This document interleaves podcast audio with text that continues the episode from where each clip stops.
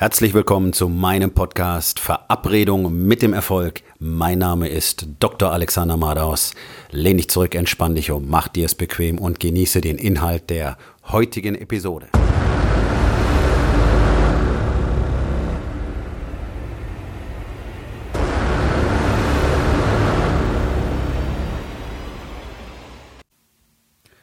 Heute mit dem Thema Triffst du wirklich Entscheidungen? Jeder von uns trifft Entscheidungen jeden Tag. Natürlich. Du triffst die Entscheidung, morgens aufzustehen. Du triffst die Entscheidung, dir die Zähne zu putzen, etwas zu frühstücken, dann in dein Büro zu fahren und deiner Arbeit nachzugehen. Ja, natürlich. Das sind alles Entscheidungen, über die du nicht mehr wirklich nachdenken musst. Aber wovon ich spreche, ist der Umstand, wirklich Entscheidungen aktiv zu treffen. Und Darin sind die allermeisten Menschen wirklich nicht besonders gut. Denn es ist nicht leicht, Entscheidungen zu treffen. Es gibt ja immer diesen Gedanken, aber was ist wenn? Was ist, wenn ich die falsche Entscheidung treffe? Bin ich mir wirklich ganz sicher? Habe ich genügend Fakten? Was ist, wenn das Ganze nicht so funktioniert, wie ich mir das vorstelle? Vielleicht würde ich nachher bedauern, welche Entscheidung ich getroffen habe und so weiter und so weiter. Es hängen Konsequenzen damit zusammen. Möglicherweise befürchtest du, dass andere Leute dich dann nicht mehr so sehr mögen oder gar nicht mehr mögen, weil du bestimmte Teamentscheidungen getroffen hast, weil du mit einem Mitarbeiter ein bestimmtes Gespräch führen musst, weil du mit deiner Frau oder deinen Kindern ein bestimmtes Gespräch führen musst und die Entscheidung treffen musst, diesen Umstand, um den es geht, wirklich einmal auf den Tisch zu bringen. Die Bereitschaft zu kollidieren, ein Thema für einen anderen Tag, braucht eine Entscheidung. Und Entscheidungen habe ich früh in meinem Leben lernen müssen, Entscheidungen zu treffen, harte Entscheidungen zu treffen, immer wieder täglich. Und deswegen kann ich sehr viel über Entscheidungen sagen und deswegen erkenne ich sehr genau ähm, dieses Problem, was in allen Lebensbereichen dazu führt, dass die meisten Männer eben nicht das bekommen, was sie wirklich wollen, dass sie nicht dorthin kommen, wo sie wirklich hinwollen, weil sie einfach nicht bereit sind, Entscheidungen zu treffen. Das beginnt schon bei der Entscheidung, den Schreibtisch mal richtig aufzuräumen, diesen ganzen Kram loszuwerden, der sich angesammelt hat. Das könnte ich noch brauchen und da wollte ich noch mal reingucken und da war ich noch nicht ganz fertig. Das liegt zwar schon sechs Monate da, aber du trennst dich nicht davon. Das ist eine Entscheidung. Es ist eine Entscheidung, den Schreibtisch richtig auf Vordermann zu bringen. Ähm, das ist ein ganz wichtiger Aspekt, denn so wie dein Außen aussieht, so sieht es auch in dir drin aus. Wenn du außen im Chaos lebst, wirst du innen drin auch im Chaos sein.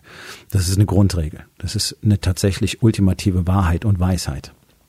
Also wenn du willst, dass sich in dir drin das Chaos lichtet, fang an, das äußere Chaos in Ordnung zu bringen. Deinen riesigen explodierenden Kleiderschrank, deinen überlaufenden Schreibtisch, die Berge von Zetteln, äh, die fehlende Organisation, kein echtes Ablagesystem. Das sind ja die häufigsten Dinge, die mir tatsächlich begegnen bei Männern keine Organisation, weil keine Entscheidung getroffen wird, endlich mal Ordnung reinzubringen, weil keine Entscheidung getroffen wird, diesen ganzen Kram loszuwerden, den du schon lange nicht mehr brauchst. Auch von dem du dich auf irgendeine Art und Weise nicht trennen kannst, weil möglicherweise hast du ja noch mal Bedarf dafür. Das sind alles nur Stories, die nur eins überdecken, nämlich deine Entscheidungsschwäche.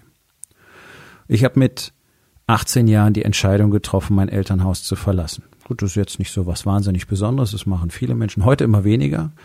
Ähm, junge Männer wohnen immer lieber, immer länger zu Hause. Manche verlassen erst mit Mitte, Ende 30 tatsächlich die Mami, die sich dann nicht mehr um sie kümmert, weil dann haben sie endlich eine neue Mami gefunden, anstatt Männer zu werden und die Führung zu übernehmen in der Beziehung. Ähm, für mich war das eine selbstverständliche Entscheidung damals, denn mein Elternhaus war dermaßen unerträglich und zerrüttet, dass mir gar nichts anderes blieb, als dort zu fliehen tatsächlich. Also ich hatte genau zwei Möglichkeiten für mich eruiert. Das eine war sofort studieren zu gehen, was sich ähm, dann noch etwas verzögert hatte durch den damals eingeführten sogenannten Medizinertest, ein völlig nutzloses Tool, das ähm, einfach nur viel Verwirrung gestiftet hat und ähm, dann ja auch irgendwann wieder verlassen wurde, was überhaupt nicht aussagekräftig war. Und nun, es hat einfach eine Warteliste erzeugt, eine völlig willkürliche Warteliste. Und die andere Alternative, die ich hatte, war zur Bundeswehr zu gehen, weil ich wusste, ich musste sowieso Wehrdienst ableisten. Ja, das war noch zu diesen Zeiten, 30 Jahre her. Und ähm, habe ich gedacht, gut, das wäre dann die Alternative. Wenn ich jetzt hier eine Wartezeit auf einen Studienplatz habe, dann kann ich die auch tatsächlich beim Militär verbringen. Also traf ich die Entscheidung, ähm, Soldat auf Zeit zu werden und dort sozusagen auf meinen Studienplatz zu warten. Außerdem traf ich die Entscheidung, dass ich selbstverständlich ähm, meine Zeit dort nicht verlängern werde und danach Medizin studieren werde. Und auch diese Entscheidung habe ich so durchgezogen, obwohl mich alle immer wieder dazu überreden wollten, Berufssoldat zu werden und so weiter. Ich traf dann während meines Studiums täglich schwierige Entscheidungen. Ähm, einfach weil ich gucken musste, wie ich mich selber über Wasser halte finanziell. Also ich musste immer schauen, dass ich irgendwo einen Job hatte. Ich hatte mein eigenes kleines Unternehmen gegründet, eine Sicherheitsfirma. Ich musste da die Entscheidung treffen, wann kann ich arbeiten, wann kann ich tatsächlich in der Uni sein, welche Vorlesungen muss ich besuchen, welche muss ich ausfallen lassen, damit ich Geld verdienen kann, ähm, wo gehe ich im Krankenhaus arbeiten, wann gehe ich im Krankenhaus arbeiten und so weiter. Und ja, ich glaube, so etwas nennt man tatsächlich Selbstständigkeit. Ich glaube, noch viel selbstständiger konnte ich gar nicht mehr werden, weil ich zu dem Zeitpunkt alles alleine managen wurde, äh, musste. Meine Eltern hatten überhaupt kein Interesse daran, mich finanziell irgendwie zu unterstützen, weil mein Vater zu gut verdient hat, hatte ich keinen Anspruch auf BAföG. Also ich war völlig auf mich alleine gestellt und musste entsprechend all diese Dinge miteinander handeln und jonglieren und deswegen jeden Tag viele Entscheidungen treffen. Ähm, und das hat mir später sehr geholfen, denn dadurch, dass ich bereits während meines Studiums sehr viel im Krankenhaus gearbeitet habe, habe ich ähm, die Vorlesungen, die ich ausfallen lassen musste, einfach weil ich Geld verdienen musste, sehr gut, mehr als kompensieren können. Also ich war sicherlich aus meinem Semester ähm, der fähigste ähm, Absolvent, der seinen Abschluss gemacht hat, einfach weil ich enorm viel Erfahrung hatte. Ich hatte bereits jahrelang auf der Intensivstation gearbeitet und hatte dort viele, viele Patienten betreut und ähm, entsprechend auch viel Erfahrung sammeln können und auch gesehen, was es bedeutet, Entscheidungen zu treffen.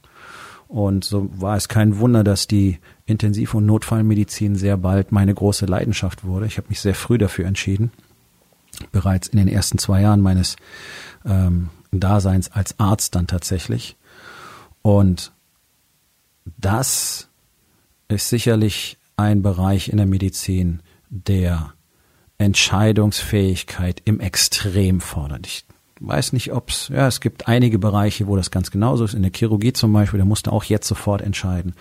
Das sind so Punkte, wo einfach keine Zeit ist. Du hast keine Zeit. Du musst alle Daten, die du hast, zusammennehmen, zusammen mit einer guten Nase, wie ich es nennen würde, ein echtes Bauchgefühl dem ganzen Wissen, das du hast, sondern musst du eine Entscheidung treffen. Und die Entscheidung kann richtig oder falsch sein. Das wird sich im Anschluss zeigen. Und der Druck ist natürlich enorm. Und die Angst, eine Fehlentscheidung zu treffen, bleibt immer. Also jeder, der ein Funken Verantwortungsgefühl im Leibe hat, wird immer, auch nach 30, 40 Jahren, ähm, noch diese furchtvolle Fehlentscheidung haben. Aber er wird sie eben handeln. Er wird damit umgehen, so wie ich auch damit umgegangen bin. Und ich habe jeden Tag viele Entscheidungen getroffen, die äh, wichtig waren und die entsprechendes Outcome produziert haben. Denn in diesem Bereich der Medizin gibt es wenig Entscheidungen, die keinen großen Einfluss auf das weitere Wohlergehen des Patienten haben. Also tatsächlich, wie man so schön sagt, Entscheidungen über Leben und Tod. Nicht jede, aber viele. Täglich. Vielfach. Ähm, und das jahrelang. Ein Jahrzehnt lang. Also ich denke, ich kann einiges darüber sagen, wenn es darum geht, Entscheidungen zu treffen, schwierige Entscheidungen zu treffen, harte Entscheidungen zu treffen, Entscheidungen schnell zu treffen, zur Entscheidung zu stehen, die Sicherheit aufzubauen, Entscheidungen treffen zu können und tatsächlich sich selber in die Lage zu versetzen, zu sagen, okay, äh, ich bin der Einzige, der das hier tun kann und dementsprechend habe ich die volle Verantwortung und muss auch hier eine Entscheidung treffen. Und genau das ist eine Fähigkeit, die den allermeisten Männern und den, den allermeisten Unternehmern fehlt. Sie sind nicht in der Lage, wirklich Entscheidungen zu treffen, sondern sie lavieren um sensible Bereiche lange, oft zu lange drumherum. Es werden keine Entscheidungen getroffen, um Kosten zu sparen. Es werden keine Entscheidungen getroffen, die wichtig für das Team wären. Ähm, schlechte Mitarbeiter werden zu, zu spät aussortiert. Es werden wichtige Gespräche nicht geführt. Es werden wirtschaftliche Entscheidungen nicht entsprechend getroffen. Und so weiter und so weiter. Einfach weil natürlich immer ein, eine Verantwortung, eine Konsequenz hinter jeder Entscheidung steht. Natürlich, wenn ich ein schwieriges Mitarbeitergespräch führe, das ist unangenehm, möglicherweise gibt es Streit, es gibt Konflikt, vielleicht gibt es einen Rechtsstreit am Schluss, sind alles Konsequenzen, die sich ergeben können. Also, was mache ich? Lass den einfach weiter das Team vergiften und spreche nicht mit ihm. Das ist die Entscheidung, die viele treffen. Das geht natürlich nicht. In meinem Unternehmen muss ich dafür sorgen, ich bin der Leader, muss ich dafür sorgen, dass alle unter bestmöglichen Bedingungen arbeiten können als Team, als echtes Team. Wenn jemand diese Teamatmosphäre anfängt zu vergiften, dann muss dieser Umstand geklärt werden auf die eine oder andere Art und Weise. Das gleiche gilt doch zu Hause. Natürlich hast du keine Lust, mit deiner Frau empfindliche Themen zu besprechen, die dich stören oder von denen du das Gefühl hast, dass sie dringend besprochen werden müssten. Einfach weil du den Konflikt nicht willst. Eure Beziehung ist vermutlich eh schon nicht so gut, wie du sie dir vorstellst. Und du hast gemerkt, je mehr du dich zurückziehst, umso weniger Konflikt gibt es. Dass das gleichzeitig natürlich deine Beziehung immer weiter zerstört, hast du bisher nicht verstanden. Aber das ist ja meine Aufgabe, euch genau das beizubringen, dass diese Isolationsstrategie die absolute Katastrophe ist, wenn es darum geht, eine Familie wirklich langfristig glücklich ähm, und zufrieden zu führen und auch zu haben ja, echte Verbundenheit in der Familie zu haben. Und keine Entscheidung zu treffen, führt immer nur zu schlechterem Outcome. Keine Entscheidung heißt keine Handlung. Keine Handlung heißt kein Fortschritt, keine Veränderung. Es ist ja nicht möglich. Und die Entscheidungsschwäche der meisten Männern ist enorm ausgeprägt. Die meisten können über so gut wie gar nichts entscheiden. Die fragen ihre Partnerin im Restaurant, was sie essen sollen. Sie fragen ihre Frau, welche Farbe die Wand haben soll, weil sie es selber nicht entscheiden können. Weil sie es nicht entscheiden wollen. Sie wollen keinen Konflikt, egal auf welchem Level. Und daraus entsteht leider die Situation, dass sich 99 Prozent der Männer ihrer Partnerin tatsächlich unterordnen, beziehungsweise einfach Desinteresse zeigen und somit die Frauen in den Familien die Führung übernehmen. Was nicht schlimm ist, Frauen können exzellent führen, Frauen können fantastisch führen und das tun sie in der Regel sowieso, weil sich die Männer eben einen Dreck drum scheren und die Frau das, die Family führen muss, die Familie organisieren muss, die Kinder organisieren muss, alles tun muss. Das, was Männer ja immer so belächeln. Ne? Du hast ja nur die Kinder. Und jetzt komme ich nach Hause soll mich auch noch um die Kinder kümmern. Also ich habe doch jetzt den ganzen Tag hier schon Geld verdient. Ähm, tatsächlich ist es aber so, dass die männliche Rolle in einer Beziehung tatsächlich die Führung ist. Nicht Diktator. Okay, nicht befehlen, sondern einfach die Richtung zeigen, Verantwortung übernehmen, da sein für die Familie, wirklich da sein, Präsenz zeigen, Stärke zeigen. Du musst der sein, an den sich die anderen anlehnen können, auf den sich alle verlassen können. Nicht deine Frau. Frauen wollen auch nicht die Führung in der Familie. Sie wollen eine, eine Gleichberechtigung, eine Augenhöhe, ja, absolut, natürlich. Aber sie wollen dich nicht durchs Leben führen sondern es ist deine Aufgabe, es ist deine Aufgabe, die Familie zu führen, es ist deine Aufgabe, diese Verantwortung zu übernehmen und das auch zu zeigen. Und all das ist eine Entscheidung. Und solange du keine Entscheidung für dich selber treffen kannst, solange du keine schwierigen Entscheidungen treffen kannst, solange du keine harten Entscheidungen treffen kannst, kannst du auch nicht führen, auch nicht dein Unternehmen, sondern du kannst ein bisschen Unternehmer spielen und das ist ja das, was 99 Prozent der Unternehmer machen. Die kennen nicht mal ihre Zahlen richtig. Und das ist Business spielen. Die meisten haben kein richtiges Marketing am Platz. Das ist Business spielen. Die meisten spielen einfach nur. Und es ist erstaunlich, dass es bei den meisten oder bei vielen doch relativ gut läuft. Zumindest können sie ihren Lebensunterhalt davon bestreiten. Richtig Geld verdienen tun ja die wenigsten damit. Das muss man jetzt auch fairerweise sagen. Und auch die sind in der Regel nicht halb so gut organisiert, wie sie eigentlich sein könnten. Und dementsprechend bleiben auch die weit hinter den Ergebnissen zurück, die sie eigentlich haben könnten. Und genau das ist das, was ich tue. Ich zeige Unternehmern, wie sie eben all das für sich selber verändern können.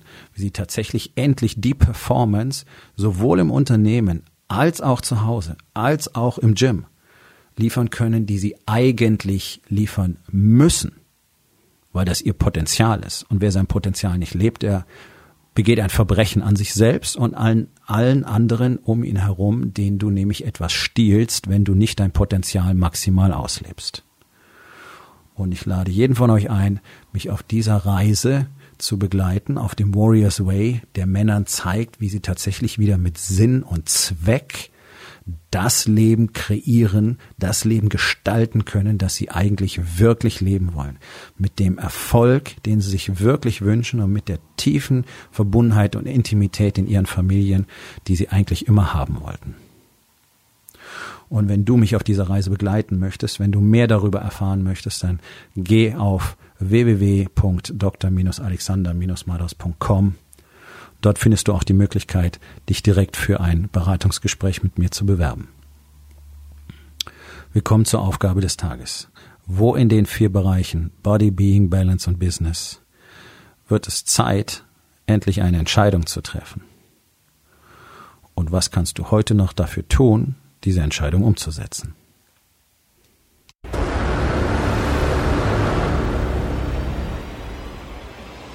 Das war's für heute von mir. Vielen Dank, dass du meinem Podcast Verabredung mit dem Erfolg zugehört hast. Wenn er dir gefallen hat, abonniere meinen Kanal und hinterlass doch bitte eine Bewertung auf iTunes. Ich bin Dr. Alexander Madaus und ich wünsche euch allen noch einen schönen und produktiven Tag.